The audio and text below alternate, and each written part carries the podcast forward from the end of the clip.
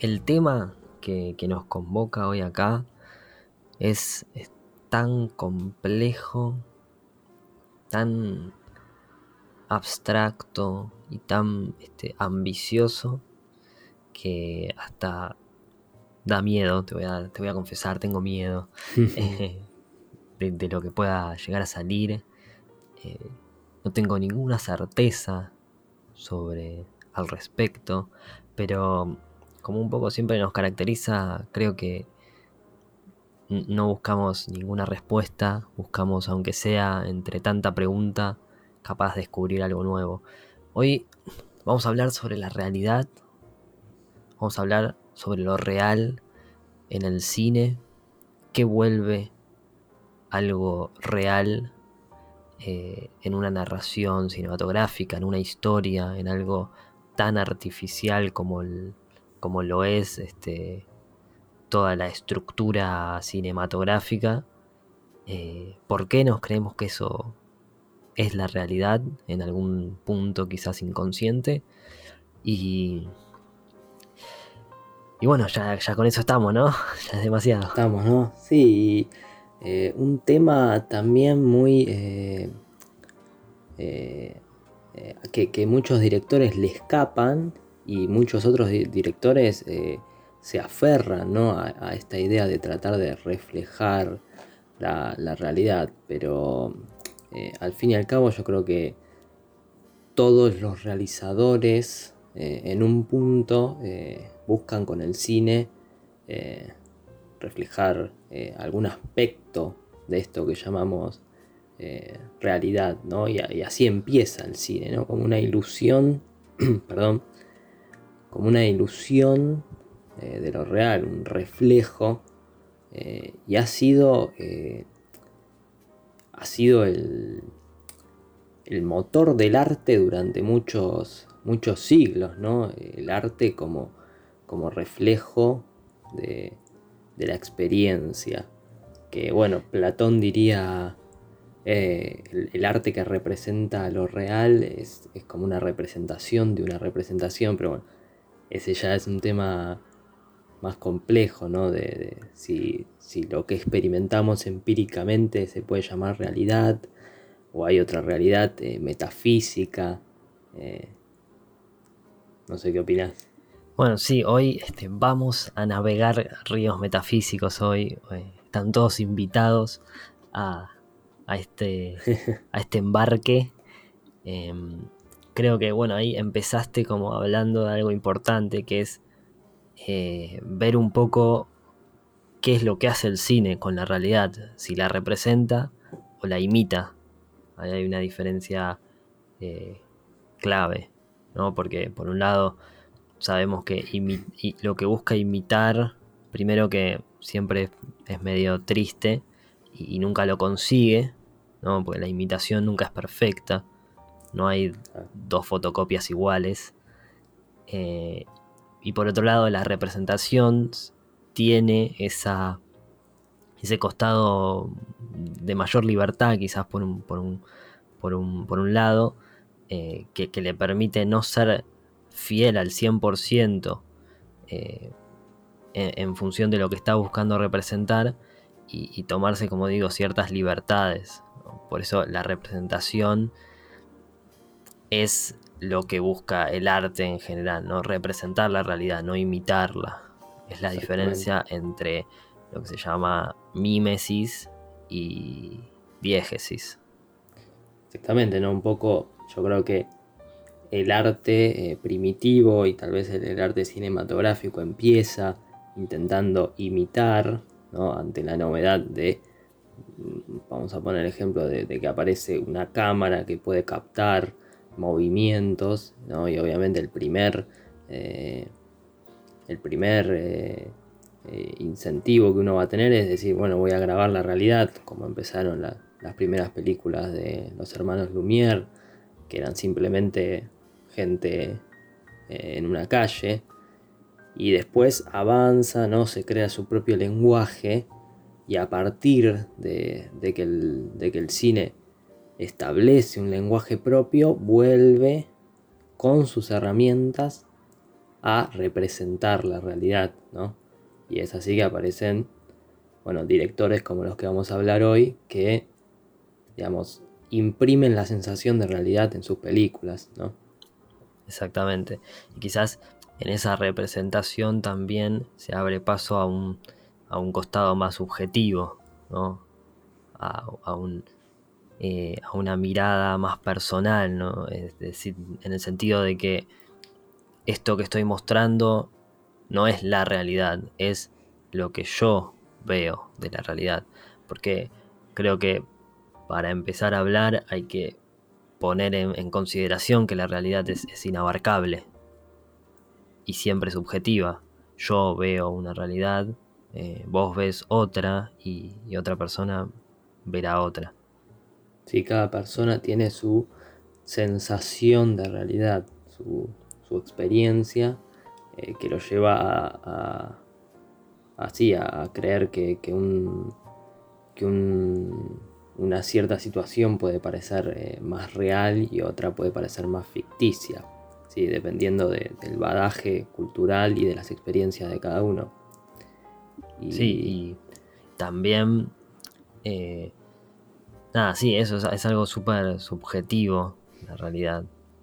Por eso resulta tan difícil a la hora de llevarla a un arte o al cine, porque si no estamos de acuerdo en ese en ese concepto, en esa definición de realidad, si no hay una realidad universal que uno pueda encontrar en el diccionario, definida, clasificable, eh, ¿cómo vamos a hacer para pasarla al cine? Si, no hay reglas universales. Sí, ahí, em, ahí empieza, digo, la, primera. Eh, la, primera barrera en, en, ahí empieza la primera barrera eh, o el primer obstáculo que encontramos en nuestros deseos de representar la realidad en una película. Exactamente, y creo que, digamos, por ahí ya empezando a hablar de, cine eh, y de qué elementos eh, se suelen considerar como más realistas, podemos empezar como tal vez debatiendo y derribando mitos sobre que muchas veces se cree que tal vez las películas que reflejan un lado más eh, crudo, más eh, marginal, que también es característico del cine argentino, eh, se las considera como más reales. ¿Qué pensás al respecto? Sí, bueno, eso es un, es un gran tema, es un gran, una gran mentira también. Eh, porque generalmente esas películas eh, están consideradas de esa manera no tanto por la historia que cuentan, sino por todos los un conjunto de parámetros técnicos que generan esa sensación de, que eso es más real. Em, también, por ejemplo, hace, hace poco hablábamos de la escena de Adaptation, la película en español es El ladrón de orquídeas, eh, en la que hay un, monólogo en el que un eh, Robert McKee, un guionista, hace que, existe, lo pueden buscar, es un, gran exponente de, la teoría del guion en Estados Unidos. Eh, hay una escena donde aparece este personaje que está haciendo como un taller de guion y, da un discurso sobre todas las cosas que pasan en la vida. Eh, como para reflejar que si a uno no se le ocurre una historia es porque no está observando la realidad, que en la realidad pasan un montón de cosas este, dramáticas. Y todas las cosas que describe son cosas malas.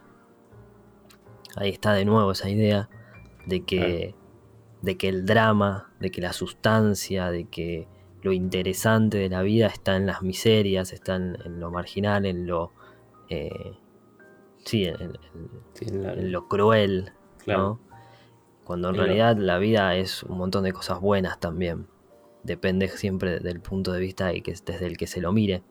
Pero es verdad que quizás como consecuencia de un Hollywood demasiado idealista, demasiado eh, musical y comedia romántica, eh, cuando aparecen estas cosas más crudas, más este, eh, sí, potentes quizás o más, más este, no quiero decir realistas, por eso no, se me está apareciendo el, otro adjetivo, eh, más alejado de, del happy ending, vamos a decir. Claro. Del final feliz y de que todos la pareja termina junta y demás. se lo considera como más real, pero en realidad es funciona en, comparación. Hemos tenido tanto de lo otro y nos hemos absorbido tantas películas que terminan bien y que todo sale bien, que, que, ver encontrarse con, esa otra mirada, eh, por comparación, la tomamos como más realista, creo yo. Exactamente, es un poco como, digamos, no son películas más realistas, sino que se alejan de digamos, el, modelo sistematizado de, películas de Hollywood en las que eh, se podría decir que eh, la, industria hollywoodense creó su propia realidad eh, cinematográfica y las películas que se salen un poco de eso, ¿no? tal vez, y bueno, después vamos a hablar de como estos recursos cinematográficos que imprimen esta sensación de realidad, ¿no? Películas por ahí con planos más largos, con planos generales y que van vagando de un lugar hacia otro, parecen, eh, digamos, reflejar mejor la realidad que, eh, digamos, eh, la industria hollywoodense que es, está claro que, se aleja de, de representar la realidad y quiere más bien mostrar una fantasía o un ideal Exacto. Y fíjate qué interesante porque siempre la sensación de que algo no es realista empieza, creo, por, por lo que se oculta, por lo que no está. Que eso es un, concepto en el cine es importantísimo porque el cine justamente es el arte de, la ausencia. A veces una película cuenta más por lo que no viste que por lo que viste. Eh, con la elipsis y con todos estos recursos que tiene. Pero me refiero al, punto de que voy a dar un ejemplo para que se entienda. Uno ve una película, eh, digamos, una comedia romántica, en donde la pareja termina eh, casándose y fueron felices para siempre, digamos. Sí. Y a veces uno piensa, bueno, lo que pasa es que la, película está terminando en el mejor momento, pero la vida sigue después de eso. Esa puede ser una, diferencia, a veces se marca una diferencia entre el cine y la vida, es que el cine puede terminar y mostrar lo que quiere y la vida continúa. Entonces, en eso, en eso que, que, la película no te mostró, uno eh, considera esa ausencia como una, eh, una falta a la realidad. ¿no? Como, ah, pero no te está mostrando esta otra parte. Cuando en realidad eh, es físicamente imposible, por, lo que decíamos al principio, que, se pueda abarcar toda una realidad. De la misma manera pasa con una película más dramática, más este, eh, eh, triste o trágica, que seguramente se, oculte o no muestre un costado más optimista.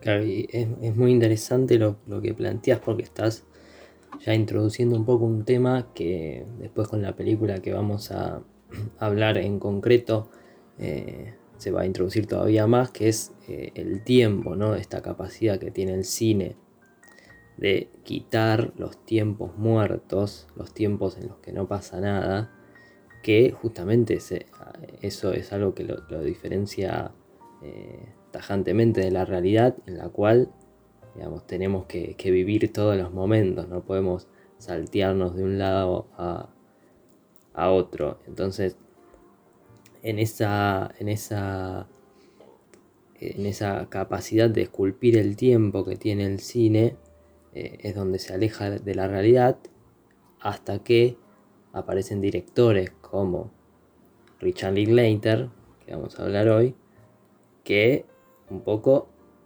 quieren llevar esa, esa esta idea de, demostrar todo, de, reflejar el, el, tiempo en pantalla, el tiempo, no sé si se, llega a comprender lo que estoy diciendo, digamos, de tratar de reflejar este, la, vida tal como sucede en, la realidad, tal como sucede en el día a día.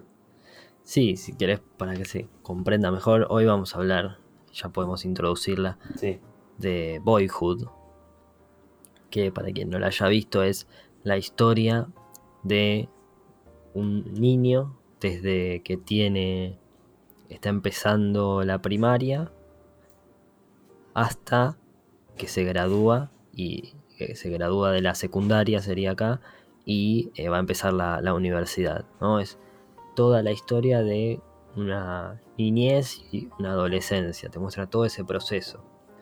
Pero a lo que vas vos es que para el cine el tiempo, el paso del tiempo no es una no es una complicación. El cine tiene la capacidad de falsear el paso del tiempo.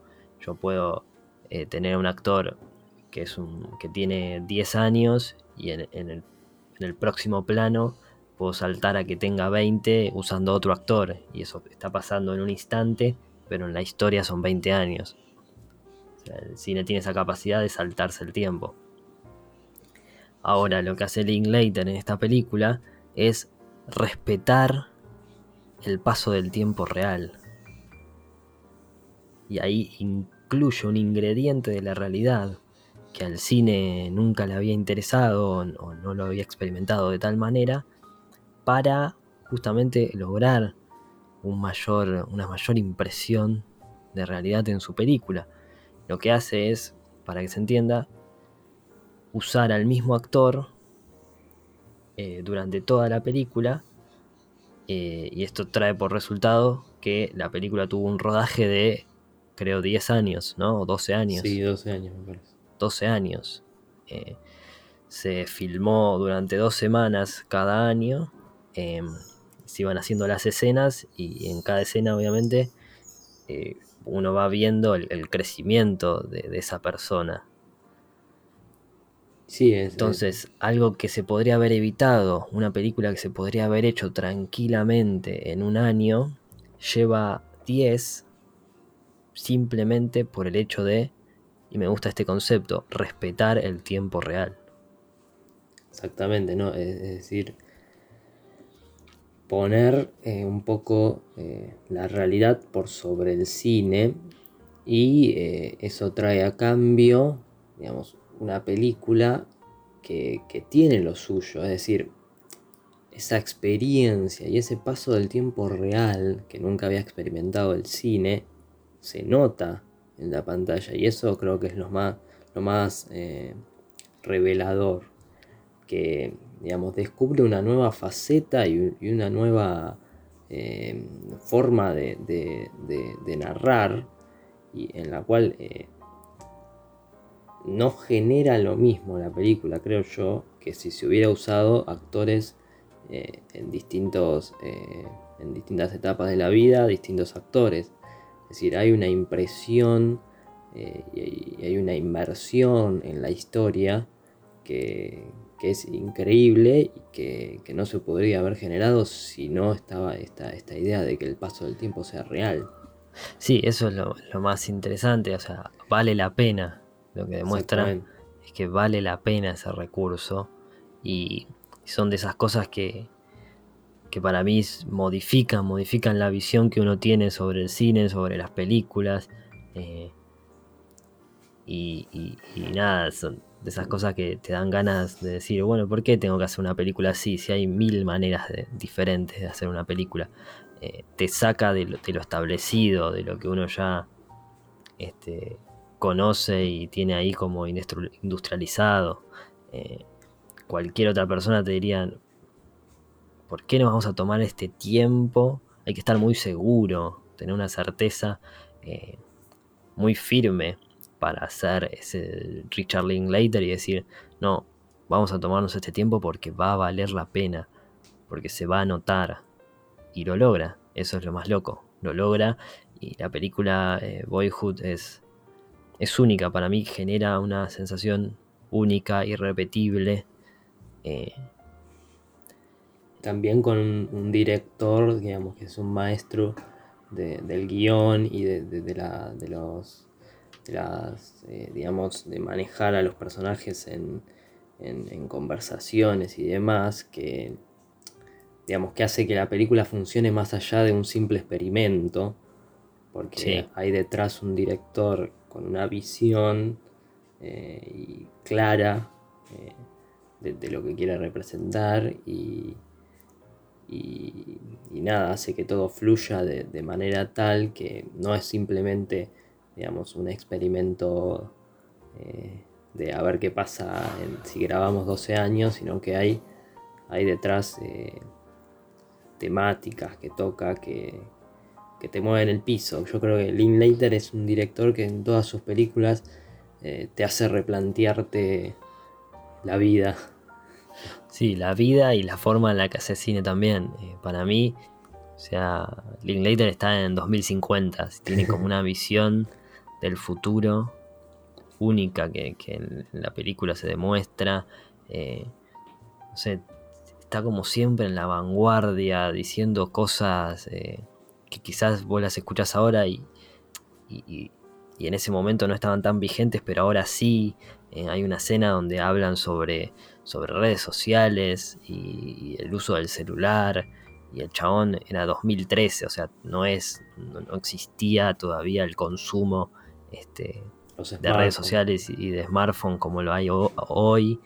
Pero el chabón ya estaba hablando de eso, como que se nota que siempre está en la vanguardia. Eh, y lo logra en esta película y lo hace también en la trilogía de Before. Eh, con, con, toda esa sustancia que le pone a los, a los diálogos que, generan películas muy habladas. Por eso también decimos que, se rompe, el, rompe la forma de hacer cine y te lo hace replantear, porque uno cuando, cuando empieza a estudiar cine le dicen, no, la cámara tiene que comunicar por sí sola, los personajes hay que evitar el diálogo, si, la cámara lo puede contar sin, diálogo, siempre hay que tratar de, de no usarlo y de repente ves Before Sunset, Before Sunrise o Before Midnight y son películas que son de una hora y media donde los personajes solamente están hablando pero uno no puede evitar este, estar ahí y, disfrutar la experiencia y, quedar totalmente fascinado. Entonces terminas de ver la película y decís esto también es cine esto también es arte y, más allá de que la cámara no me esté diciendo nada, lo que estoy viviendo es algo que trasciende, trasciende incluso la forma de hacer cine. Exactamente, y ahí vos eh, recalcaste y dijiste dos palabras muy interesantes que es eh, estar ahí y disfrutar la experiencia. Y yo creo que esas son las características del cine de, de Linklater, que no sea simplemente una película, sino una experiencia y una experiencia de estar ahí, una inversión eh, eh, profunda eh, en la película. ¿no? un poco lo hablábamos en el anterior podcast cuando decías soy el cine, no estoy en el cine, soy el cine. Y Boyhood y la trilogía, la trilogía de Before son películas que, que te meten, que, no, no, puedes evitar digamos, salir de tu realidad. Eh, justo que estamos hablando de la realidad, son películas que te meten en su realidad y te replantean tu realidad. Sí, sí. Y, todo el, quizás el, el, compromiso artístico del director pasa un poco por estar tan obsesionado con el tiempo, con el paso del tiempo, para un poco reflejar y poner la importancia siempre en el aquí y en el ahora. Por eso tiene como un compromiso muy grande, y en todas sus películas se ve, ¿no? esto que decimos, ¿no? que te mete en el aquí y en el ahora y en lo que está pasando. Eh, y al mismo tiempo tiene esa obsesión con el paso del tiempo que hacen eh, que, no sé, por ejemplo, la trilogía de Before eh, se usen a, los mismos, a la misma pareja en diferentes etapas de la vida o lo que hizo Boyhood, ¿no? Como que experimenta con el tiempo porque al mismo tiempo eh, al mismo tiempo, valga la redundancia, eh, está, está muy eh, metido con tratar de representar el aquí y el ahora y que disfrutemos de eso. Exactamente, ¿no? Y también un poco parafraseando a una, una, charla, una conversación que hay entre Cuarón y Del Toro, está subida al canal de Netflix, en la que hablan de una película también muy buena que salió este año, eh, que se llama Ya no estoy aquí, en la que Del Toro dice, bueno, esta película representa una de las cosas eh, más difíciles de representar en el cine, que es lo que ya no está, lo que ya pasó, y creo que Boyhood eh, también hace, representa y genera esta, esta idea muy bien, ¿no? Con, estas escenas del principio, cuando él es chico y, cuando estamos al final de la película y ya lo vemos grande, genera esta sensación de, wow, cuánto tiempo pasó, esta nostalgia, uno tiene nostalgia del pasado, de lo que vivió hace dos horas, pero siente que fue hace diez años. Sí. Eh, esa sensación de, sí, del paso del tiempo, de, que el tiempo está ahora y ya no está. Lo que digo ahora ya, ya pasó, ya es pasado. Eh, está reflejada de, de forma increíble. Y además, no sé si a vos te pasó, pero Boyhood termina y deja un vacío. Sí. Cuando termina uno queda vacío, se siente la ausencia de la película y te deja una sensación de, de pura reflexión sobre, no sé, a mí por ejemplo me pasó de, decir, empezar a pensar cuánto había vivido yo, o de recordar cuando yo tenía esa edad y cómo fue mi etapa de adolescencia, si la aproveché, si no la aproveché. Y eso también está relacionado con eh, hablar de lo que ya, lo que, no solo lo que, lo que ya no está, sino lo que ya no va a volver a aparecer, lo que ya no va a volver a ser, ya no vamos a volver a tener 18 eh, años, o 15, o 10. Es, eh, sí, y, no es casualidad el rango de tiempo que se elige, ¿no? Un rango de tiempo lleno de transformaciones y de de, cambios en, la vida de cualquier persona eh, y, que generan ¿no? esa nostalgia siempre de, volver a esos momentos de, la niñez donde todo era libertad, donde el futuro parecía no importar y de pronto a este personaje le aparece... Eh, llega a, la secundaria y tiene que elegir hacia dónde ir y bueno, una característica también de, los personajes de Linklater de que siempre tienen incertidumbres, pero pasiones a su vez. Digamos, no son eh, personajes que, sin rumbo, sino que les imprime una vocación, en este caso la fotografía. Eh, pero eso, sí, eso de esa, genera esa nostalgia de, volver a, eso, a, esa, etapa de que cuando uno la está viviendo, por ahí dice quiero ser grande y, hoy la recuerda y dice que, que, lindos momentos, la libertad de estar de campamento con tu papá o de, de, no preocuparte por, por tener que comer o por tener que vivir. Eh, nada, es una etapa que siempre genera nostalgia. Sí, la, la película, lo, que, lo que podemos ver, empezar a, ver es una diferencia entre la, el cine y la realidad, es que mientras en la realidad las cosas se nos pasan y ya no las recuperamos, el cine con experiencias como esta, con películas como Boyhood, puede dejar asentado, dejar documentado un este, sentimiento de adolescencia o de crecimiento que, que va a generar en otros o va a despertar en otros eh, sensaciones de nostalgia, de, recuerdo que de alguna forma te hacen volver a vivir y a experimentar eh, esa adolescencia propia, individual, ¿no? Entonces, para poner al cine y a la realidad en contacto, eh, podemos ¿no? entender esto de el cine como documento, como documento histórico, no solo de la historia universal, sino de una historia íntima y personal que habla de sí para hablar de todos. Ah, qué, bien sonó eso. Sí. y es la característica que siempre más nos interesa del cine, ¿no? Ya con, el análisis de, de y demás. Eh, yo creo que es lo que, lo que más me interesa del arte en general, esta habilidad de, de, ir de, lo particular a lo general, a lo general, de sí, de, a partir de, representar la adolescencia específica de una persona que podría eh, no tener nada que ver con nosotros, eh, te llega de alguna forma porque que todos somos lo mismo, ¿no? Eh, un poco... Sí, eso. Eh,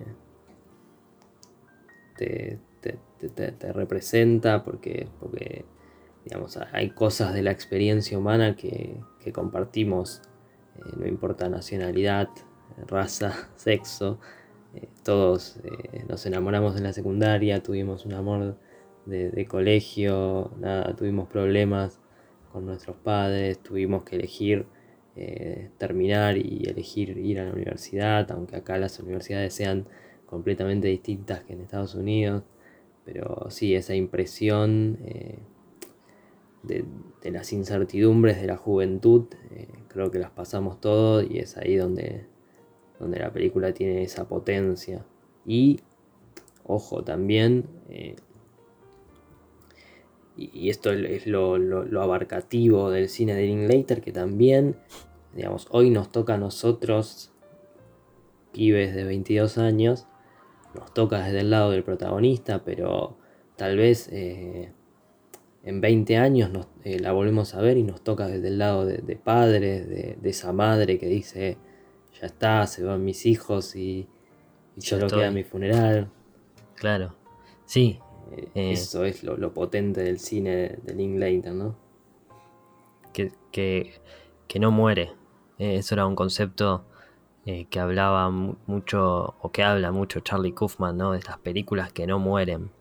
Una película que no muere es una película que uno vuelve a ver y descubre cosas nuevas, o que cambia como cambiamos nosotros, en el mismo sentido en el que cambia una persona eh, la película también cambia, aunque siga siendo la misma. O sea, es una paradoja y una, habilidad que tiene el cine en, este sentido, o, la narrativa, eh, para plantearse de forma tal que, que, se transforme con el tiempo, que el tiempo no la mate, sino que la reinvente. Exactamente. Son sí, películas que, a las que uno eh, va a volver y, encontrarse con, distintas apreciaciones porque sí, la película sigue siendo la misma, pero el, que cambió es uno. Sí. Y de hecho ya en, mi corta vida eh, me ha pasado con, películas de por ahí no valorarlas en su momento porque era porque no entendía lo, que quería reflejar. Eh, hay, una frase de, Fito Páez que dice no es que lo que estés eh, viendo, bueno, él habla de la música, escuchando sea malo, sino que no tenés las herramientas para comprenderlo. Y, eso pasa mucho, ¿no? De tal vez eh, infravalorar o subestimar una película, decir que aburrido, no me dejó nada, cuando en realidad por ahí eh, es uno el que todavía no tiene las herramientas para comprender eh, el mensaje de la película. Y, desde lo técnico eh, también está interesante pensar ¿no? cuáles son las características técnicas que pueden llegar a generar una sensación de realidad a través del cine. Por ejemplo, si tomamos como ejemplo Boyhood, eh, podemos ver, eh, no sé, una puesta de cámara muy sencilla, digamos, desde, desde lo técnico y desde sí, la complejidad del plano o la composición, digamos. Quizás no sencilla, sino natural, que no, quiere decir que sea fácil de hacer, ¿eh? No estoy diciendo eso, lo sencillo no es fácil de hacer. Em, pero sí tenemos como una apuesta eh, más cercana a lo, a, lo, a lo que estamos acostumbrados a ver y que marcan una característica importante que es un director ausente. Un director que parece no estar ahí. Una cámara invisible. Exacto. Como que mira todo y uno no, no, no es consciente del todo de que hay una cámara. ¿Cómo se logra esto? Bueno, con planos fijos, por ejemplo. O si la cámara se va a mover, que se mueva eh, de manera eh, con una steadicam, es decir, de manera natural, que no genere este, movimientos bruscos que nos digan, ah, bueno, ahí hay un chabón caminando con una cámara, ¿se entiende? Eh, la, puesta lumínica también es natural, no vamos a tener planos como los de Birman, en donde de repente entras a un, a un, a un lugar a comprar alcohol y, están llenos de, luces, o, hay un vagabundo recitando una escena teatral.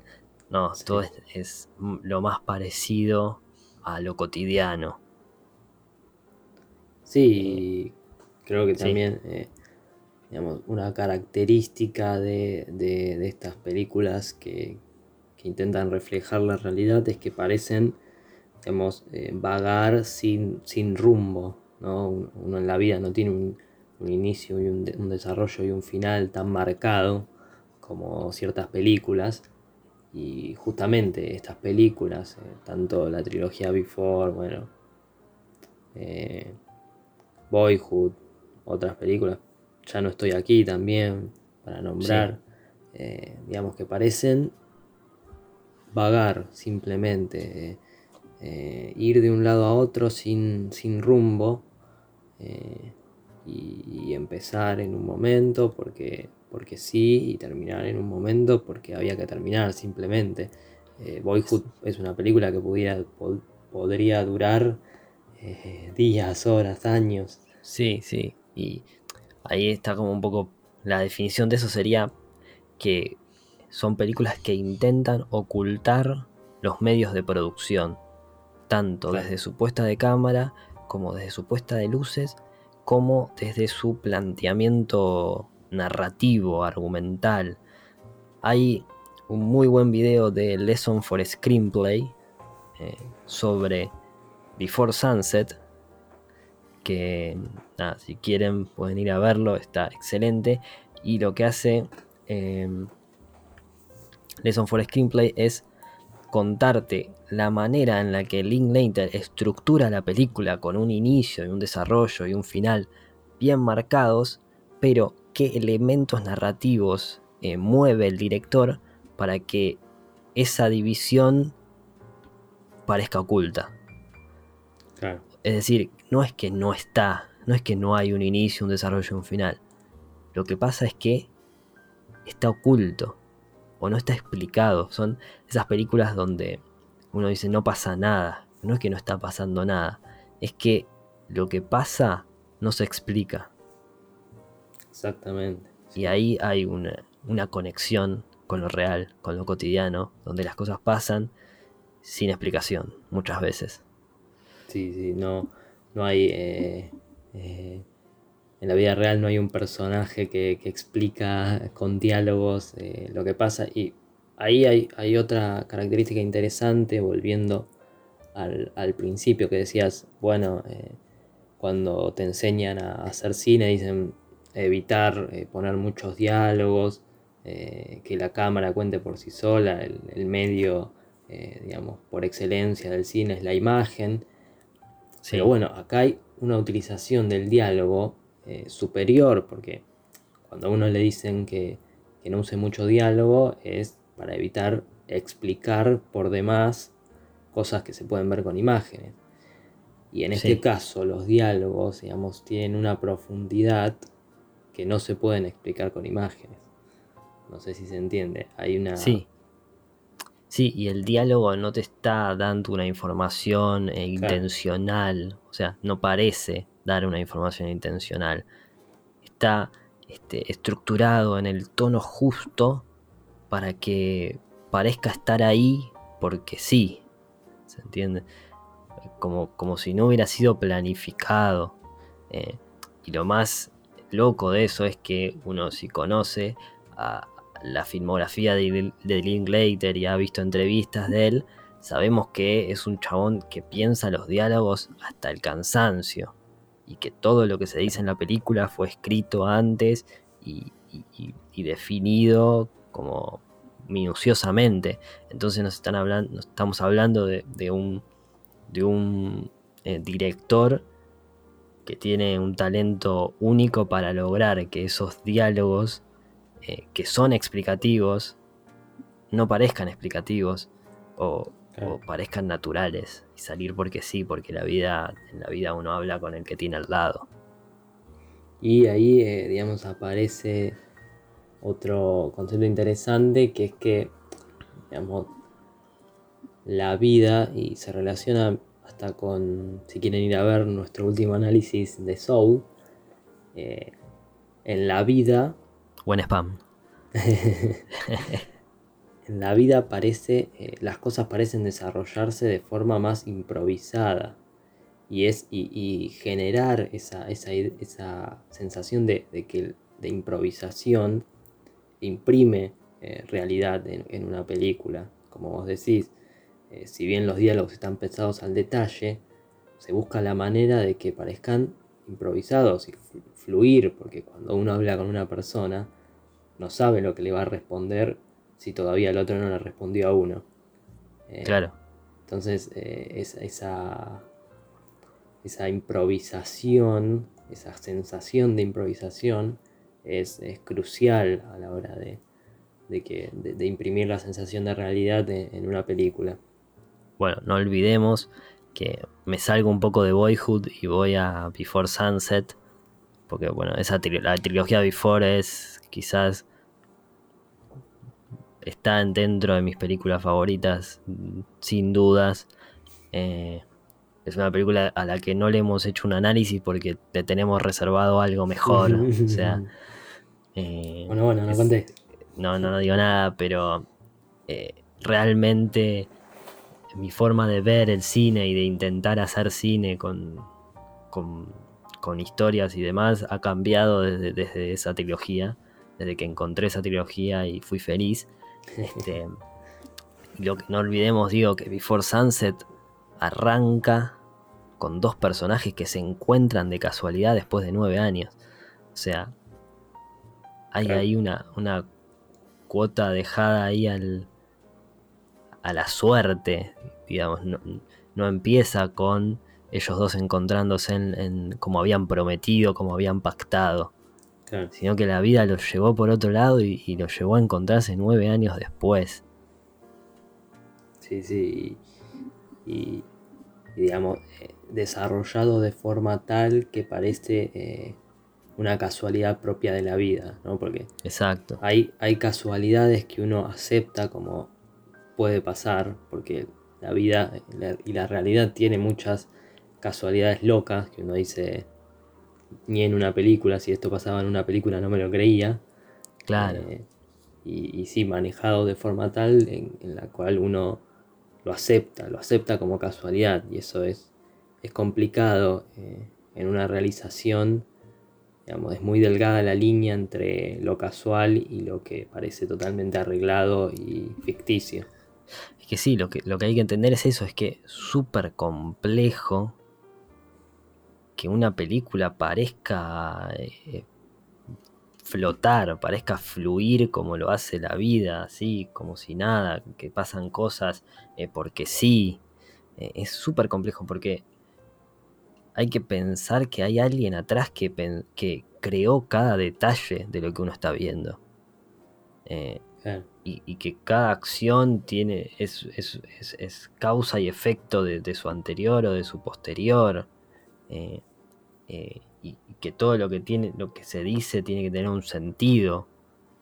Entonces, lograr eso que, parezca que la cosa está fluyendo así como si nada, que uno puso una cámara y, dos personajes empezaron a hablar y a conocerse, es aún más complejo que, lograr para mí una historia con un inicio, un desarrollo y un final eh, bien marcados.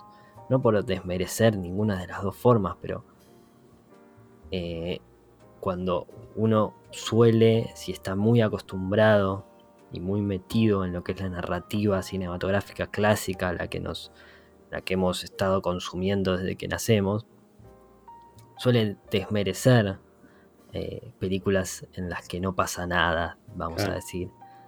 Eh, pero cuando se, se, empezás a meter en, en, lo difícil que es lograr eso, entendés el valor que hay eh, detrás.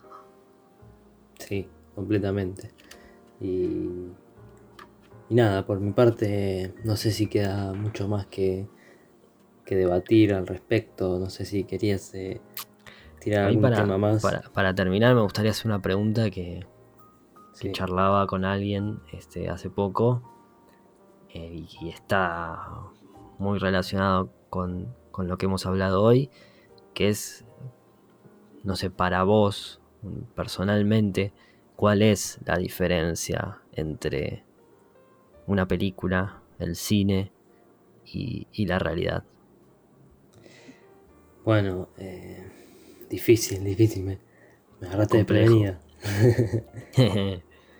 la diferencia entre una película y la realidad. Bueno, yo creo que un poco esto que hablamos de, del paso del tiempo, ¿no? del cine que, elimina puntos muertos. Eh, digamos, hay muy pocas películas que realmente fluyen en, tiempo real. Y de hecho, bueno, Before Sunset, ¿no? Creo que es la que, la que pasa así exactamente. Eh, eh, digamos, la, duración de la película es la duración de, de, lo que pasó en la película realmente. Y también... Eh, e, e, es, difícil, es difícil eh, pensar, eh, más que nada hablando de estas películas que sí, que intentan representar lo real. No sabría que, no sé vos qué pensás. Para mí hay que partir, primero como dijimos al principio, de que nunca se va a poder este, representar al 100% la realidad. Entonces, muchas veces se habla ¿no? en el cine o se escucha decir que ¿para qué me voy a gastar en representar la realidad si el cine me permite a mí crear algo nuevo?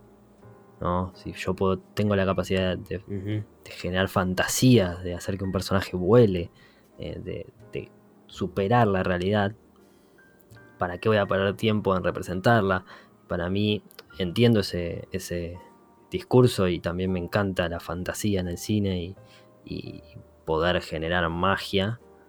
Eh, pero hay un trabajo, como veníamos hablando, muy este, difícil en, lo que es tratar de, mostrar la realidad tal cual es, que, muchas veces se subestima. O sea, la realidad es tantas cosas y es eh, tan inabarcable que uno sí se puede pasar la vida tratando de tomarla en una cámara y generar alguna sensación real en un otro. Porque siempre estamos hablando de sensaciones a fin de cabo. Y, eso por un lado y por otro lado, eh, creo que la diferencia principal es, está en los finales. Y Boyhood es un ejemplo de eso. Boyhood termina, como decíamos, porque tiene que terminar porque una película tiene que terminar. Y la vida realmente no se termina nunca. O sea, en la vida nunca somos capaces de poner final real a las cosas. Eh, me parece que no hay este, un final absoluto para la existencia. Seguimos viviendo más allá de nuestra propia vida, ¿no? Más allá de nuestra propia vida o de que nos de, que yo me muera mañana.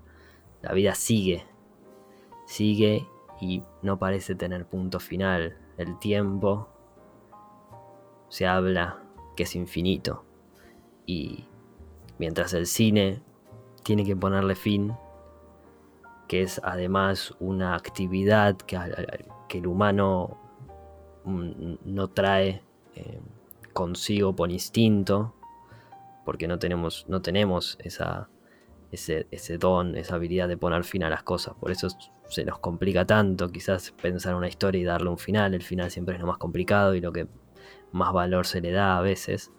Eh, mm. Y la vida no termina, no termina nunca. Me acuerdo, por ejemplo, del, del capítulo de Bojack Horseman, eh, Free Churros, ¿no? Cuando él habla de que en una sitcom, por ejemplo, hay un gran gesto de amor que, que hace que dos personajes se reconcilien o en una comedia romántica también pueden pasar esos grandes gestos de amor de ir a buscar a alguien a un, a un aeropuerto y abrazarla y decirle que la amas. Y, y en la vida eso no es suficiente. La vida sigue y hay que seguir con los gestos de amor y hay que este, caerse y cuando te caes te vuelves a levantar y se te rompe el corazón y, después volvés a amar y después se te vuelve a romper y siempre estamos en un ciclo en busca de ser felices para siempre. Porque el show tiene que continuar. Siempre continúa. Bueno, aunque no seamos capaces, hay que ponerle fin a este podcast. Esperamos. invitamos a, que se sumerjan en, el cine, en, este tipo de cine que intenta representar la realidad, un cine más, sí, más tal vez elaborado, más eh, complejo, no más complejo, sino más distinto. Distinto, distinto, ahí está, ahí está. Eh, películas como Roma, Boyhood, bueno, la trilogía Before, eh, bueno, neorrealismo italiano, que ni lo mencionamos. No mencionamos también la importancia que imprimen los actores en esta idea de, de, realidad, la importancia del fluir de los diálogos. Pero bueno, los dejamos que, los, que lo analicen por, por ustedes mismos. Y por mi parte nada, un, lindo debate, un, lindo podcast y esperemos que, sigamos así con más, más charlas.